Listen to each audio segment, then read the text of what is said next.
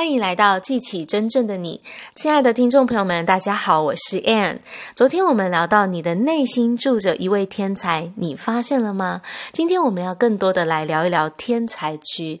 在 Gay Hendrick 的书《The Big Leap》里面提到说，我们怎么样把那些我们消耗我们能量的事情，转移到那些能够带给我们生命活力的事情。他说呢，每一个人都有四个区块，这四个区呢，分别是非胜任区。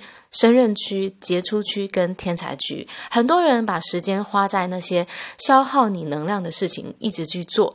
那我们就要把自己的时间跟精力转移到那些能够带给你生命能量的事情。那我就来分别跟大家讲这四个区块是什么。好，第一区呢是你的非胜任区，在这区呢，你就是做着你不擅长的事情，也不喜欢的事情，但你持续的去做，可能因为你很熟悉了。再来第二个区是你的。胜任区，在这区呢，你可你做的事情是你可以做的事情，但并不是你喜爱的事情，可能别人可以做得比你更好。那很多人呢，都把时间花在这两个区域哦，因为呢，你可能它已经是你的一种习惯、例行的公事了，而且呢，它事实上是你的舒适区。那这两个区的事情呢，事实上是你可以去。委托给别人来做，外包给别人来做的，因为它不是你热爱的事情，你也不擅长的事情。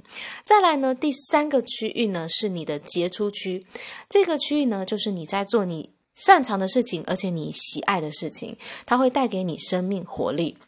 那在这个区里呢，你会有杰出的表现，而且也会得到丰厚的报酬。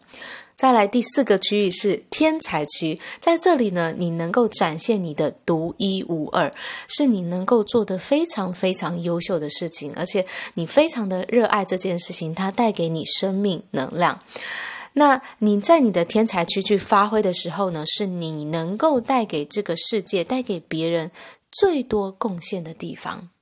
所以呢，我们要把我们的时间更多的花在你的杰出区跟你的天才区，因为这两个区是能够带给你能量、带给你生命活力，而且呢，会带给你很多的创意，让你的生活变得很丰富、很有趣的区域。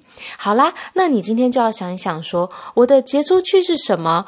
我的天才区是什么？哪些事情是你很擅长的？哪些事情带给你很多的热情活力？哪些事情是你独一无二、你特别能够做得好的？好，那我今天的分享呢，就到这里，感谢大家的收听，我们下一集见，拜拜。